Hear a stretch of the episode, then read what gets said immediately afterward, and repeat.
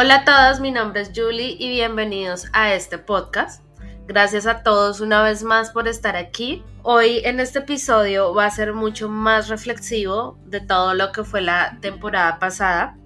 Así que hoy quiero hablarles de lo que significa estar lejos de la vida solitaria que te espera al otro lado del camino y no me malinterpreten. No necesariamente tiene que denotarse como algo malo la soledad al emigrar se puede encontrar en diferentes formas, tamaños y colores. Esto debido a que todos somos tan diferentes que nos va a afectar de diferentes formas. Así que esto puede estar ligado al homesick, pero creo que no es lo mismo, ya que extrañar tu casa no es lo mismo que sentirse solo. La soledad tarde o temprano nos va a llegar, cuando estamos en casa y no tienes con quién hablar o compartir, cuando estás en medio de una cultura diferente a la tuya y no van a entender tus mismas costumbres, cuando todas las personas que conoces están ocupadas haciendo su vida y no puedes contar con ellos el 100% del tiempo, cuando te enfermas y no hay quien se ocupe de ti. Y así pueden ser mil y mil ejemplos más. Sentirnos solos en muchas ocasiones nos hace replantear toda nuestra vida. Nos puede hacer un poquito más sensibles, nos puede poner de mal humor, pueden pasar mil cosas. Mirar un nuevo horizonte, nuevas metas, encontrar nuevas oportunidades y una es probablemente conocernos y encontrarnos a nosotros mismos. Nos hace mirar hacia adentro de nosotros mismos, por allá lo profundo, lo que nunca le prestamos atención y esforzarnos por entender nuestras necesidades y qué es lo que realmente tenemos dentro. También a veces nos puede hacer retroceder, nos hace pensar que no somos lo suficiente fuertes para luchar por nuestros sueños o para estar solos o luchar simplemente por una mejor calidad de vida.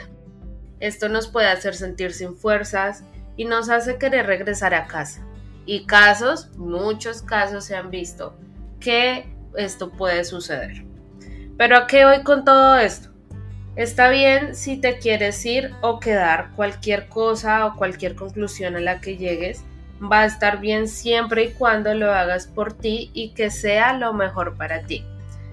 La soledad del inmigrante es muy difícil, muy difícil, generalmente te llega, eh, puede ser al principio o al segundo año que estás lejos, te va a afectar en las fechas especiales en Navidad, en Año Nuevo y créeme que duele, pero no todo está perdido y no todo es tan malo como parece.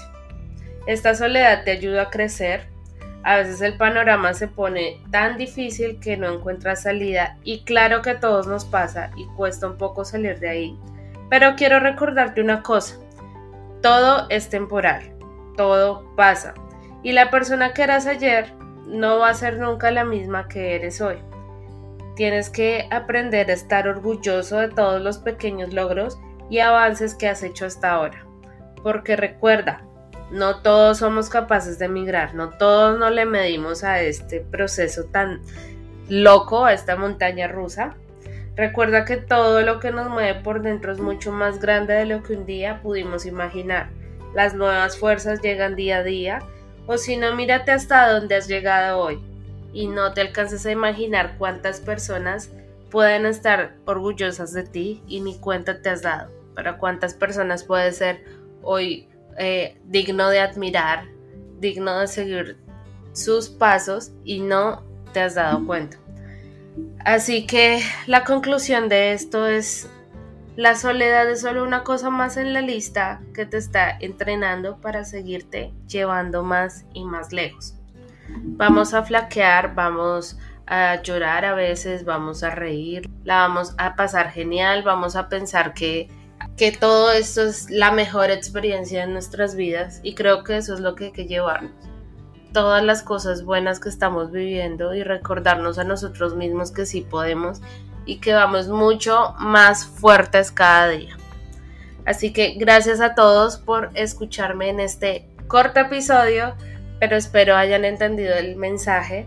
Nos vemos en el siguiente episodio.